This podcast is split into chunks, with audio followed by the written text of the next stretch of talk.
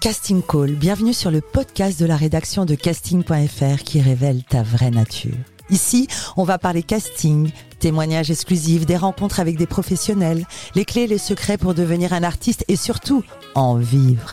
Casting Call, c'est ton nouveau coach audio qui te permet de poser ton premier pas sur ton chemin de l'éveil et de la réussite. Ose enfin devenir celui dont tu rêves. Bonjour et bienvenue sur Casting Call, le podcast de la rédaction de casting.fr. Je suis Soledad Franco et aujourd'hui j'ai le plaisir de recevoir une légende du rap français. Mon papa à moi. Alors ça c'est pour ma fille qui a 8 ans et qui l'écoute non-stop. Un titre de lui qui a fait un énorme succès. Quelle chanson Vous la connaissez? Je vais pouvoir lui poser plein de questions, ses débuts et surtout comment il est devenu comédien, cinéma, théâtre bientôt dans Yo Mama qui sort le 5 juillet, même si c'est un petit rôle, comme il me dit. J'ai le plaisir de recevoir aujourd'hui Stemi Bugsy. Bonjour Stemi. Bonjour Soledad, ça va? Et ça va, ça va plutôt bien, je suis très contente de te recevoir. La devise de ce podcast est Ose devenir l'artiste dont tu rêves. Qu'en est-il pour toi en mai 2023 Oh, alors, ose devenir l'artiste dont tu rêves. Euh, je pense que quand on est un artiste, euh, on n'est jamais... Euh, pas, pas qu'on n'est jamais satisfait, mais on veut toujours plus, on rêve toujours à plus grand, à, de, à de plus beaux films, à de plus beaux rôles, à de plus belles chansons, à de plus belles scènes. Donc on est toujours, euh, enfin moi, je suis toujours euh, en train de me dire, je devrais faire ci, ça. Mais en même temps, il y a la vie aussi. Mhm. Il faut pas aussi laisser le, le, le monde artistique euh, détruire ta vie. Tu Mhm. peux passer à côté de ta vie. Et le plus beau film, ou la plus belle chanson, c'est la chanson de ta vie, c'est le film de ta vie. Mhm. faut pas passer à côté de ça. On connaît peu de choses de toi, de ton intimité, de ton enfance par exemple. On sait que tu as grandi dans le 95, mais quel genre d'enfance tu as eu? Euh, c'est une enfance assez. Quand je regarde mon enfance, je me dis est-ce que j'étais heureux ou malheureux? Étant donné que j'étais le plus pauvre de mon quartier, il y avait des, il y avait des choses qu'on n'avait pas à la maison. Plein de choses. Au niveau de la- des, des tenues vestimentaires, des habits. euh, moi, je m'étais, je- moi, je connais pas aller, aller acheter des habits avec mes parents, je connais pas aller Mhm. faire les magasins. J'ai jamais fait les magasins quand j'étais petit. Presque jamais. C'était, t'as les habits de tes grands frères, les habits de tes cousins. Donc, des fois, il y a des albums de famille où euh, tu regardes, il y a une année, mon cousin, il a cette sape, l'autre année, c'est moi, l'année d'après, c'est mon, c'est, c'est euh, mon, mon, mon petit cousin ou ma petite sœur. C'est un truc de dingue. Vous étiez plusieurs Tu as des frères et sœurs? Ouais, j'ai cinq frères et sœurs. Cinq. Et en même temps, on était tellement solidaires, on était plein. Mhm. on était plein, donc il y avait la joie de vivre, on s'ennuyait jamais. Je vois mon dernier, mon der- j'ai deux enfants, donc euh, mon, mon dernier, il est tout seul.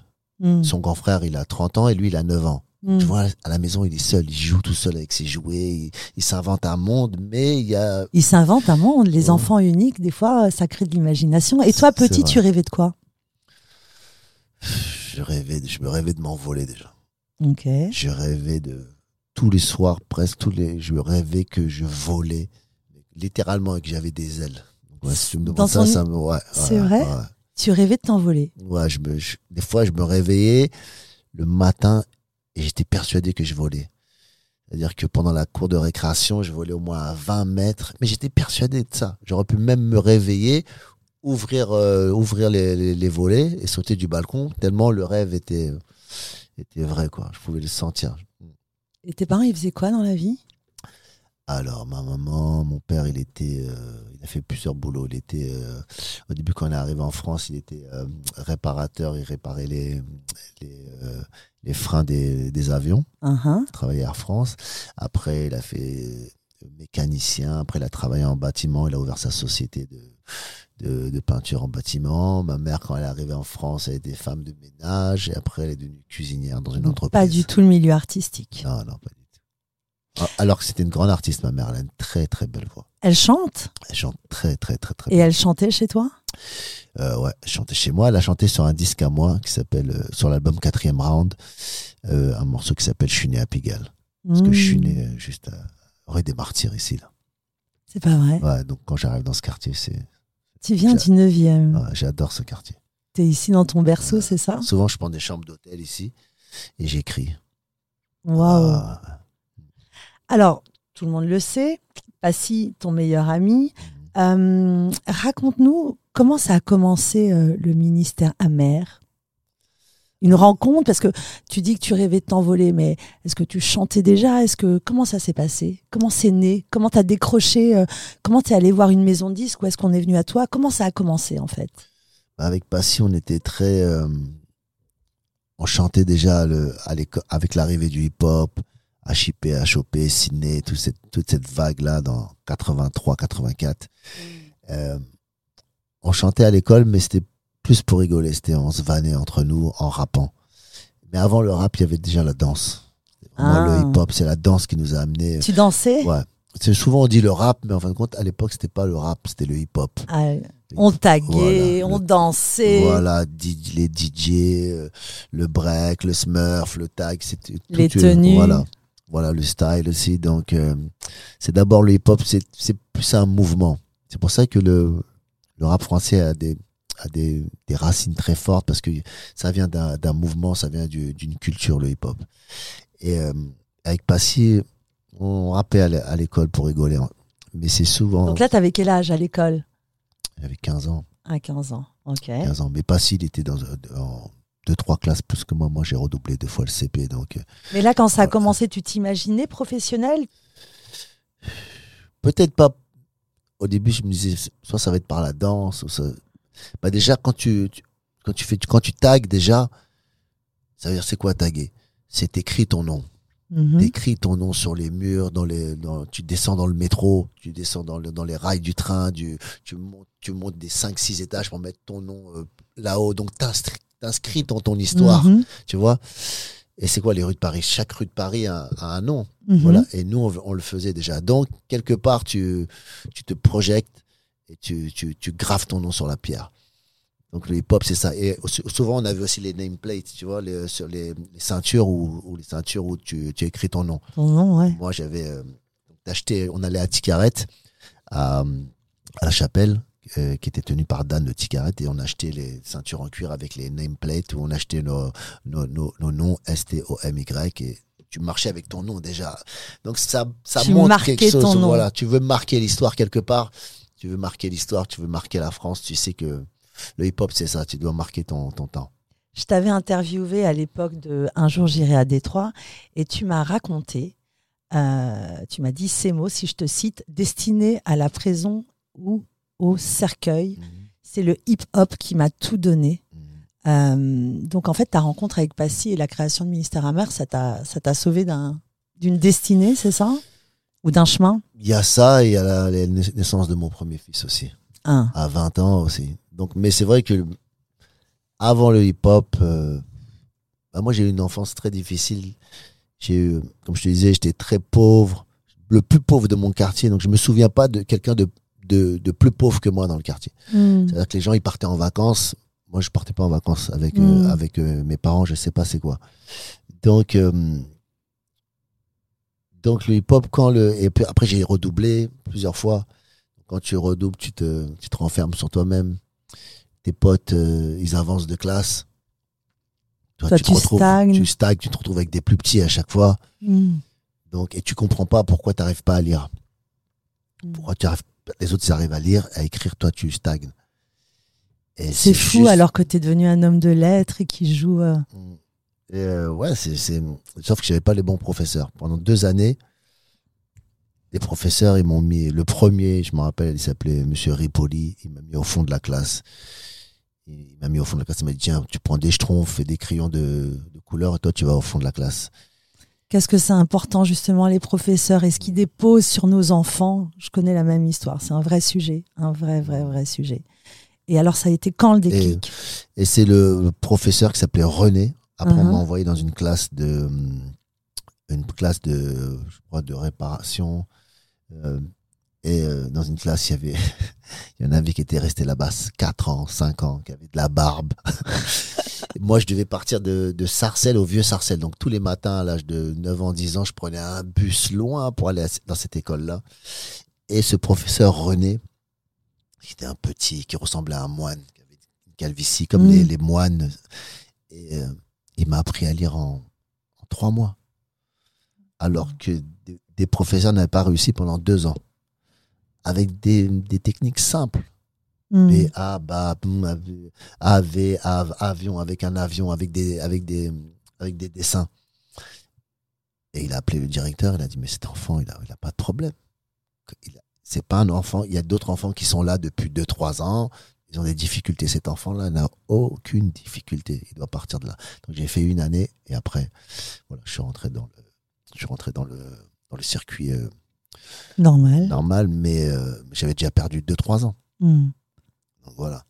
Donc après la danse, quand le hip-hop, pour revenir après, quand le hip-hop est arrivé, grâce à mon grand frère aussi, euh, euh, Von Seslo, qui m'a initié, et appris à danser, à taguer. Dès que le hip-hop est arrivé, je dis, mais voilà.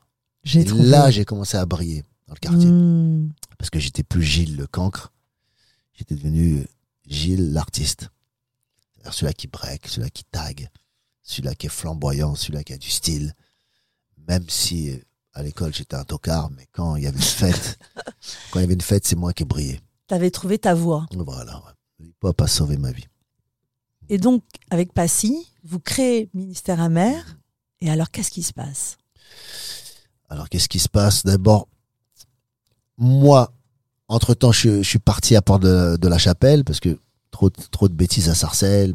Ma mère, elle sent que je vais aller en prison. Hmm. Elle dit, Hum, hum, faut qu'on déménage de Sarcelles. Et ma mère, donc, qu'est-ce qu'elle choisit, la pauvre Elle choisit d'aller habiter à Port de la Chapelle, dans le 18e. Elle quitte Sarcelles pour aller à Port de la Chapelle. Mais elle sait pas. C'est son travail qui lui trouve l'appartement. Et moi, je me retrouve à Porte de la Chapelle. C'est-à-dire à Paris, la nuit, les magasins sont ouverts, les épiciers sont ouverts. À Sarcelles, c'est les cités dortoirs. À cette époque, il n'y avait rien d'ouvert, comparé à maintenant. Je me retrouve à Paris, avec les prostituées, Là, t'as quel les, âge? les crackers. J'ai- J'ai 15 ans et demi, 16 ans, Oh, 16 ans. Tout jeune. Les crackers, les vendeurs de crack, les trucs. Le... Et j'arrive et pour moi, je suis émerveillé. Les- le métro, tout ça. Le terrain vague à, à côté de la chapelle. Ok. Et il y a, y a- y a- c'est un autre monde qui s'ouvre à moi. Voilà. Et là-bas, je, je commence. Et donc, pour revenir à Passy, donc là-bas, après, je, je, je crée une nouvelle bande, les RCA, on tag et tout ça. Et j'entends Passy, que je voyais plus depuis un an, un an et demi, parce que j'habitais à Port-la-Chapelle. Ouais. J'entends Passy à Radio Nova qui rappe. Radio Nova, la célèbre émission de, de Dynasty avec Lionel D. Si tu voulais te faire un nom dans le rap français, il fallait Il passer là-bas le dimanche soir. Et j'allume la radio. Et j'entends Passy qui rappe. Et il rappe bien. Hmm. Il rappe avec euh, Moda. Il cartonne. Je dis putain, Passy, je rappe avec lui à, à l'époque. Je dis mon frère. Je dis non, non, moi aussi. La semaine prochaine, je vais aller là-bas. J'arrive. J'arrive. Et j'ai écrit au moins 4-5 raps en une semaine. Ok. Parce qu'entre temps, j'avais fait de la boxe, j'avais fait des combats. nan, nan. donc, euh, j'étais un peu parti du, du hip-hop. J'étais plus dans la boxe anglaise. Et je dis non, non, non, non. Je vais aller rejoindre Passy là-bas. J'arrive à Radio Nova. Euh, Dynasty m'accueille. Lionel D aussi, qui repose en paix. Enfin, il m'accueille. Les gens à la porte, ils m'ouvrent pas directement à la porte. Je sonne, je dis, ah, je suis je voudrais rapper. On me raccroche au nez. Je ressonne, je dis, c'est Sarcelle, ta mère, ouvre la porte. Ils m'ont ouvert direct, je suis monté avec toutes mes feuilles, tout ça, j'ai commencé à rapper. J'ai envoyé, je rappais pas de fou, mais il y avait une énergie. Il y avait une énergie, il y avait beaucoup d'imagination dans mes textes. Ok. Très cinématographique. On va en venir. Ouais. Ok. Et euh, voilà, C'était je- qui tes, tes influences américaines de l'époque? Run DMC, LL Cool J, KRS One, Big Daddy Kane. Ouais, mais beaucoup euh, Run DMC, Run DMC, Beastie Boy. Ok. Voilà. Et alors? T'arrives? Et donc voilà, je fais mon effet. Voilà, il y a une énergie, tout ça. Passy n'est pas là ce jour-là, mais il l'entend. Avec Moda, il me trouve, il me dit Ah, faut que, tu, faut que tu viennes avec nous dans le groupe. Eux, ils ont déjà un groupe qui s'appelle le Hammer Pussy. Ok. Moi, je les rejoins dans le groupe. Ils disent, non, Stomy, il faut que tu viennes avec nous. Non, non, on te cherchait, là. T'as cartonné et tout. Viens avec nous dans le groupe. Moi, j'intègre le groupe Hammer Posse. Ok. Et après, on, déc- on décide ensemble de, de faire du Hammer Posse. Comme le nom, il est trop américain, on essaye de, de franciser la chose et d'appeler ça le ministère Hammer. Et là, ça commence. Euh, on disait de vous une énergie nouvelle. Euh, vous étiez des visionnaires, euh, des punchlines radicales. Je me souviens de Sacrifice de poulet, donc la BO de la haine, qui vous a quand même valu euh, quelques plaintes du ministère euh, de l'Intérieur, euh, Jean-Louis Debré en 1995, pour provocation et incitation à la violence. Quel regard tu portes sur ça? Si c'était à refaire, tu le referais?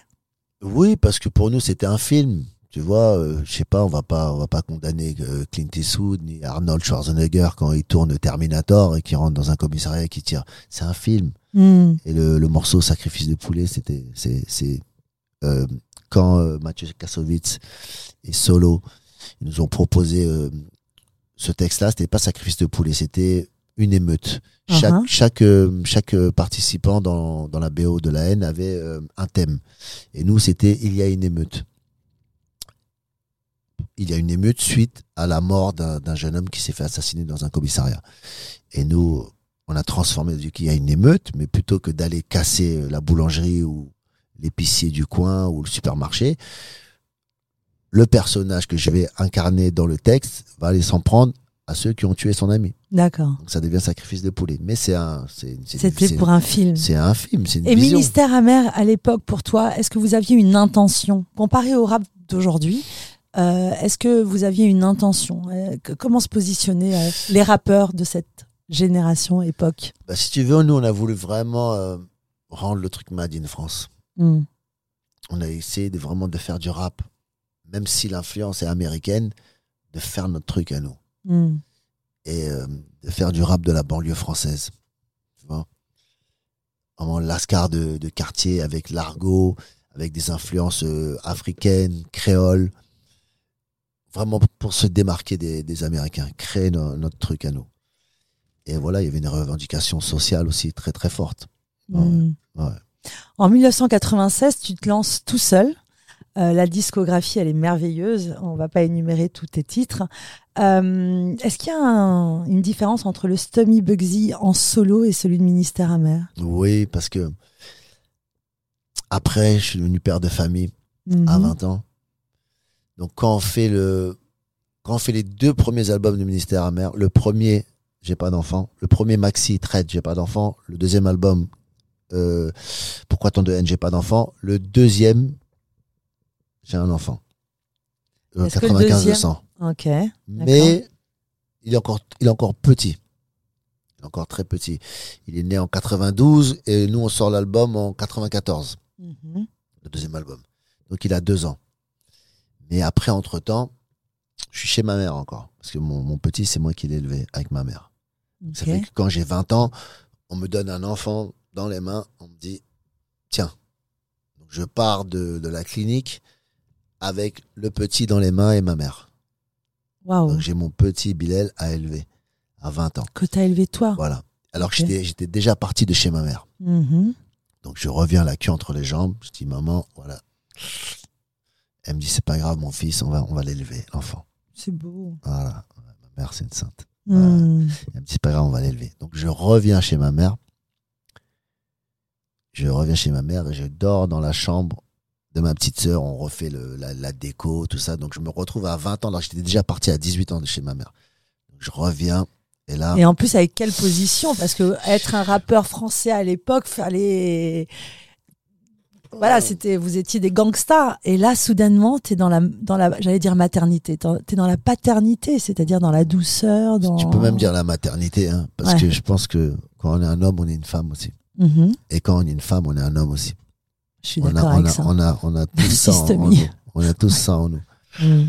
Et euh, donc, dois élever le petit. J'ai encore mes embrouilles de quartier Bah, C'est ça. de, avec, des, avec des mecs de, du, du 19e. On était souvent en embrouille avec des mecs du 19e, tout ça. Donc, j'amène le petit à la crèche. Je suis enfouraillé. J'ai le petit. Sous le kangourou, j'ai j'ai mon bazar. J'ai- Je suis encore dans, dans des embrouilles. Et je suis un artiste en développement avec Ministère Amer. C'est du rap underground, hardcore, même si on vend des disques, mais on vend 30 000 disques à l'époque, c'est pas beaucoup. Tu Mm. vois, pour, pour, euh, pour nourrir, euh, pour nourrir ton enfant, pour, voilà, tout ça. Et j'habite chez ma mère. Donc, je me dis, après deux albums avec Ministère Amer, je dis à Passy, Passy, frérot, on a d'énormes qualités dans ce groupe avec Moda et déjà, il y a Bruno qui est avec nous, gynéco. Il est pas dans le groupe même, mais il fait partie de la famille du ministère Amer. Mm. C'est mon petit frère. J'ai trois ans de plus que lui. Il est avec moi nuit et jour. Mm. Et je sens qu'il y a un vivier. Je sens que lui, il peut exploser en, en tant qu'artiste. Moi aussi, Passy aussi. Et je, lui dis, frère, on est obligé de, de faire des albums solo. Ok. Après, on refera des albums de Mystère Amer, mais on est obligé de cartonner. Moi, j'ai un petit dans les Faut que mains. aille. Faut que je cartonne. Faut que je veux pas, je, je veux pas de, je veux pas faire ça à ma mère, tu vois. Je suis Ouais. pas parti de la maison pour revenir. Et je dis, on est, on part sur des albums solo pour cartonner. Voilà. Et Un quand on voit vos plus- carrières à tous les deux, c'est juste fou en fait. Merci. Et alors? Et donc, on décide, de, on maquette. Euh, Passy, lui, entre-temps, il est parti à Lyon un peu. Gynéco, il est toujours avec moi. Donc, Gynéco, il maquette aussi. Euh, grâce à Marion Aubeuf, le premier producteur de Ministère Amer, qui nous a laissé entièrement carte blanche Carte blanche, ouais. pour faire l'album du Ministère Amer. Et Dieu sait qu'on disait des dingueries dedans. Super hardcore, des textes salaces, trash, super trash. Il y a un morceau qui s'appelle Brigitte, femme de flic. Il a- C'est ça qui Ouais. m'a surpris en fait quand, on- quand je préparais cette interview parce que comment on arrive à, à, à- à ce tube incroyable justement mon papa à moi est un gangster elle est extra ce succès est-ce que tu as pu l'imaginer?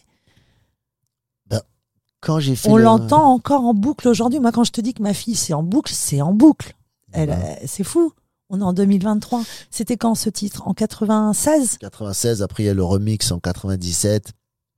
Mais si tu veux, cette chanson, elle est, en c'est une chanson super sincère.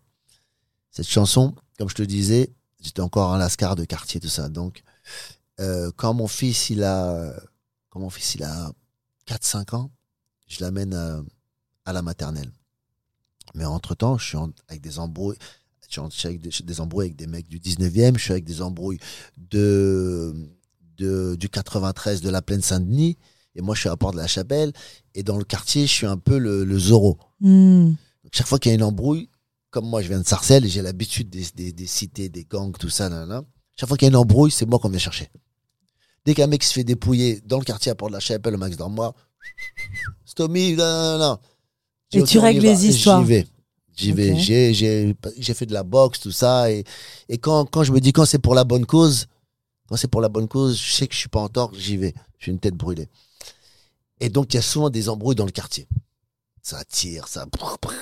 ça- Et donc, quand j'amène mon fils à l'école, les dames de la maternelle, les, les profs, les tout ça, celles qui, qui s'occupent des enfants, elles posent des questions à mon petit. Son père, il fait quoi? Nanani, nanana. C'est un Ah, gangster, c'est un voyou. Et lui, la, Bilal, il me répète. ok Ils disent, les filles à, à la maternelle, elles disent que t'es un gangster. Et il me dit ça, comme ça. J'entends ça de sa petite bouche, comme ça, de bébé, tout ça, avec sa petite voix toute mignonne. Ils disent que t'es un papa, t'es un gangster. Et ça tilt dans ma tête. Je dis, waouh. Mais ça, c'est une chanson, ça. C'est une chanson, ça. Mon papa, moi, est un gangster. Et j'écris la chanson. Voilà. et qui reste encore un, un tube incroyable. Et la partie acteur. Alors moi, je suis fan. Fan, fan, fan. On t'a vu passer, euh, bon, alors c'est ta passion, le cinéma d'ailleurs, dans tes clips, ça a toujours été très euh, visuel. Il y avait déjà cette passion, tu regardais des films, qui t'a inspiré? Je passais ben vie à regarder des films, des films de Brian De Palma. Donc Coppola. t'as toujours eu une vraie culture cinématographique? Oui, j'aimais ça. Mon père, il regardait la dernière séance, tu vois. Ah. Petit Mitchell, on était de- à l'époque les westerns, tout ça. Et après, j'ai fait ma, ma propre culture. Tu vois, j'ai été chercher les, les classiques. euh, Il y a, des, il y a des, des filles aussi qui m'ont qui m'ont éduqué aussi. Qui m'ont dit, regarde ça, ça. Euh, et, euh, et après, mon écriture, elle est devenue très, très cinématographique, très visuelle. C'est-à-dire que quand j'écris une chanson, c'est-à-dire si j'ai pas le nom de la chanson, c'est plus, c'est plus des, des, des, des scénettes que des, que des chansons. Hein, J'ai toujours privilégié le, le fond plutôt que la forme, que le flow, des fois. Hmm. Tu vois Raconte-nous ton premier euh, casting. Je crois qu'on est venu te chercher pour euh, Ma Cité va craquer, c'est ça? Euh, ouais. Donc c'est un coup de chance. Le réalisateur est venu te chercher. T'as pas cherché, toi, à te lancer dans le cinéma? On est venu te chercher? Ouais, Jean-François Richer est venu me chercher. Il m'a dit Ouais, il y a trois, quatre phrases là. De... Est-ce que tu peux les faire? Et moi, je suis parti dans une impro totale. Dès que ça a dit action, j'ai envoyé. J'ai envoyé, je me suis plus arrêté. Et ils ont gardé ça à l'image. C'est comme ça C'est quoi les traits de caractère là qui te poussent comme ça à- Parce que euh, c'est quand même assez impressionnant. T'es dans euh, Richer, un grand réalisateur. Enfin, on- euh, tu doutes pas? Il y a pas des moments où tu doutes. Tu dis ouais, vas-y, je me lance. Ça marche à quoi? C'est l'intuition? C'est quoi? C'est animal? C'est quoi? Je pense qu'à un moment, il faut oublier le texte. Et c'est ce qui est bien avec la jeunesse. C'est qu'il y a une insouciance. Ça, je dis souvent aux gens, c'est quand vous êtes jeune, c'est là qu'il faut marquer votre temps. C'est vrai qu'après, il n'y a pas, il y a pas d'âge pour cartonner. La chanteuse Césaria Evora, elle a cartonné à partir de 60 ans. Mhm. Mais pourquoi elle a cartonné? C'est depuis, qu'elle a 20 ans, 15 ans, 16 ans, elle chantait partout dans, tous les bars de, de Mindelo sur l'île de Saint-Vicente. Elle a marqué son empreinte, elle a fait ses armes dans des bars très jeunes. Donc quand, quand tu es jeune, même, si le succès n'est pas là, c'est là qu'il faut faire les choses, c'est là qu'il faut se bouger. Que ton, ton ADN, elle, elle se crée, elle se crée là. Ce qui est intéressant quand on travaille un peu sur ton parcours, c'est aussi, euh, tu, tu n'hésites pas à te former. Tu as quand même fait une école en France, tu es même parti à Los Angeles. Ouais. Euh, tu vas chercher, tu tu- tu t'es formé à l'acting. Oui, oui. Même si je pense, même si on a, on a un talent, on a des prédispositions pour, pour certaines choses, je pense que faut toujours trouver des, des mentors. Mm. Il y a des gens qui sont spécialisés dans cet art ou là, il faut aller chercher le savoir. C'est pour ça que après mes premiers films, je me suis inscrit dans une école qui s'appelle Method Acting Center de David Barouk, Ouais. une super école À que- Paris. ouais, que je, je recommande à, tous les acteurs. Et euh, j'ai eu des profs, euh, notamment David Barouk. Euh, j'ai eu des profs qui m'ont qui m'ont révélé encore plus. Je me suis retrouvé, euh, j'avais plus de 30 ans à jouer du Hamlet, tu vois. Mais c'est magnifique. Et justement, quand on est euh, un gangsta du rap, euh, euh, est-ce que comment comment on t'a reçu? Parce que souvent, j'ai des gens, des célébrités, qui me disent j'aimerais bien, mais j'ose pas parce que je suis cataloguée. euh. Qu'est-ce que tu peux dire de ça? Est-ce qu'on nous catalogue? Est-ce que Non, comment il t'as été reçu toi? Il n'y a, pas de- il y a pas de frein, faut pas se mettre de frein. Déjà, faut être humble, Mhm. Qu'importe ta célébrité. Moi, j'ai pas ce problème de célébrité parce que je sais d'où je viens. Mm. Je sais de. Mes parents, c'était des gens simples, c'est des gens simples. Moi, je viens d'un milieu très euh, humble et euh, modeste. Et non, tu tu t'assois, tu, quelque part. Après, les gens, ils- si tu arrives, tu n'arrives pas en, en te la racontant. Moi, j'étais avec des. J'étais avec des, des acteurs de 17 ans, 18, 20 ans, euh, 20 ans. Et voilà, je suis dans une classe, assis par terre. Ils sont là, putain, c'est Stomy Bugsy à côté de moi. Il prend des cours. C'est quoi ce truc, cette folie? C'est magnifique. et euh, voilà, je mangeais mon sandwich avec eux par terre. Non, non, non. J'étais, j'étais, j'étais tranquille. Et- Et quand t'es parti à Los Angeles, pourquoi Los Angeles? Parce qu'en fait, moi, je voulais désacraliser le Hollywood. Quand on est, voilà, l'Amérique, c'est, notre rêve. En Ouais. tant qu'artiste, tous, l'Amérique, c'est notre rêve. Comme disait Jonathan, tu vois, l'Amérique, l'Amérique, je veux la voir, je l'aurai. Ouais. Et moi, j'ai été le chercher et je me suis inscrit dans une école, méthode euh, Stella Adler Acting School. Ok. Tu parles anglais donc Ouais, ouais. Ok. Donc, je suis arrivé là-bas, je parlais pas anglais. J'avais cinq mots dans mon vocabulaire. Et je me suis dit, non, faut que j'aille là-bas. Si tu veux, j'étais tombé tellement amoureux de l'acting Mm. avec l'école Method Acting Center je- que je me suis dit, il faut que j'aille à la source. Il faut que j'arrive à jouer en anglais, tout ça. J'ai été là-bas. J'ai eu un prof qui s'appelle euh, Tim, Timothy McNeil dans Ok. l'école à, à Stella Adler Acting School. Et j'étais dans, le, dans les murs où tellement d'acteurs, de grands acteurs sont passés, tu vois. De Marlon Brando à Warren Beatty, Al Pacino, De Niro. Et euh, c'était, je suis resté là-bas cinq ans. Et j'ai fait des pièces en anglais là-bas aussi. J'ai joué dans quatre ou cinq pièces de théâtre en anglais. Mhm. Et, euh, J'ai fait, j'ai commencé à avoir un bon agent parce qu'il faut avoir, faut avoir au moins trois ans au moins pour comprendre comment ça marche Los Angeles, les castings, les, Hmm. le- tous les rouages du système d'Hollywood. Et au bout de trois ans, ça y est, boum, je commençais à capter bien et tout. Mais après, entre-temps, il y a mon fils qui est né en France. Donc, je commençais à faire des allers-retours. Paris, LA, Paris, LA. Et après, mon petit, il me manquait trop. J'avais, je, je venais ici, restais avec lui deux, trois mois. Je repartais à Hollywood dans mon appartement tout seul. Hmm. Et, euh, et c'était triste.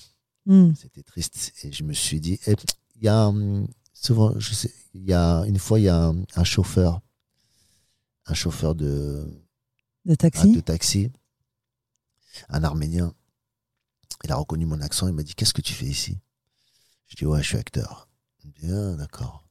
Il me dit, mais t'es pas d'ici Je dis, non, je suis de France. Il me dit, ah, d'accord. Ah oui, je connais la France. Non, non, non. Il avait voyagé partout un peu. Il parlait un petit peu. Il parle en anglais. Il me dit, mais, euh, mais pourquoi t'es ici? Je dis, je, je- ah, c'est Hollywood, je suis acteur. Il me dit, ah, d'accord. Oh, oh. Ouais. Il recommence encore. Il me dit, alors, il me dit, imagine si Louis de Finesse aurait fait la même chose que toi. Il aurait quitté son pays pour venir ici. Tu crois qu'il serait devenu Louis de Finesse Je te voilà de retour à Paris. Et les tournages s'enchaînent, des jolies choses, de l'amour, Bye Bye Blondie. Là, tu vas être dans Yo Mama, mais tu ne cesses de me dire que c'est tout petit. Mais tu as été sur le, euh, au théâtre du gymnase, tu m'as vraiment bouleversée. Euh, je tiens à te le dire, parce que quand, dans ton jeu, tu étais tellement. euh, dans ton rôle, tellement authentique et, et dans l'émotion. Euh, et tu es dans Léo Mattei. Euh, tu es le rôle euh, de Daguerre. C'est bien ça Commissaire. le commissaire. Est-ce que tu as passé des castings pour décrocher ce rôle? Pour ce rôle-là, j'ai pas. non, parce que Jean-Luc Reichmann me voulait. Ok. J'ai pas fait de casting pour ce rôle-là. Mais euh, pour d'autres séries, je passe des fois des castings, tout ça. Mais des fois, des fois, euh, des fois les castings, c'est pas. euh, je, les gens qui font des castings, c'est que c'est une. C'est faut, faut se préparer. au C'est un casting. C'est un exercice. exercice. Hein. Pour ça, faut, faut, faut bien se préparer. euh, et des fois, faut, faut se dire, allez, fuck it. Que je l'ai. Enfin, dans un casting, pour moi, le but, c'est pas d'être pris. Ok. Le but, c'est de faire bien ma performance, que je sorte de la salle et que j'ai tout donné. Que j'ai tout donné, que j'ai pas de regrets, j'ai pas bégayé, bafouillé. Le pire, c'est de mal se préparer, Hmm. de faire le casting, de mal se préparer et de savoir que t'as pas tout donné. Parce que tu sais jamais pourquoi t'es pris et pourquoi t'es pas pris. Hmm. Tu peux ne pas être pris parce que t'es trop grand, trop petit, trop âgé, trop jeune. Faut pas se remettre soi en question, c'est ce que tu es en train de dire. Oui, oui, oui, tu peux, tu, voilà, tu peux, tu peux, tu peux être pris pour des raisons que tu sais pas. Ouais. C'est la, en fin de compte, ça t'appartient pas. La seule chose qui t'appartient, c'est de tout donner et de bien te préparer. Hmm. On a beaucoup parlé de ton enfance, de tes frères et sœurs. Euh, ta sœur Pauline Duarte est devenue une des femmes les plus influentes du rap, euh, notamment directrice du label Epic. Alors pour ceux qui connaissent pas, euh, bah, c'est le label de Gazzo Attic Ro- Ronisia. Ronisia. Euh, et tu racontais que tes parents ils viennent pas du tout de cet univers. D'après toi, qu'est-ce qui fait et est-ce qu'il y a quelque chose de, dans ta famille ou dans l'éducation de tes parents? Qu'est-ce qui fait que vous êtes orientés tous les deux dans une démarche artistique avec du succès comme ça D'après toi, est-ce que tu as la réponse? Peut-être c'est ma mère et mon père. Mon père aussi, il adore la musique. Mon grand-père, son père, euh, Pedro Duarte, euh, il a écrit les dernières, euh, les dernières mornes. La morne, c'est la, la musique capverdienne qui sont jamais sorties, mais qui, qui sont, qui sont vraiment classées. Et oui, je suis contente que tu parles du Cap Vert parce qu'en fait, on ne connaît pas trop tes origines. On se demande d'où tu es. E você fala português Si on te fala un d'ici. Hum, Ok. Donc en fait, c'est quoi? C'est l'amour artistique de tes parents? Ouais, je pense que ça vient de là. Ouais, mon père, il avait une collection de disques impressionnante. Ma mère a chanté tout le temps. Ma mère, elle a une très belle voix. Et son père l'a empêché de, de chanter. Hmm. Quand, euh, à l'âge de 17 ans, elle devait rejoindre un, un- un fameux groupe. euh, il y avait Luis Moraes, un des très grands compositeurs au Ca- Cap-Vert, un des meilleurs compositeurs. Il voulait la prendre dans son groupe. Et son, son père lui a dit Non, non, non, tu vas pas chanter, ça c'est pour les vagabonds. Non, non, non. Ah. Ma mère, elle a toujours eu cette frustration. Et je pense qu'elle nous a, elle nous a, elle nous a donné cette, euh, cette impulsion-là. Qu'est-ce que tu dirais à, au petit enfant Tommy Bugsy? Ah. C'est un enfant qui a eu tellement de frustration avec l'école, avec l'école et la pauvreté. Je lui dirais, petit Gilles, ne t'inquiète pas. Plus tard, tu deviendras Stomy Bugsy. Merci pour ce moment, Tommy Bugsy. Je suis ravie de t'avoir eu ici. Merci, et à bientôt.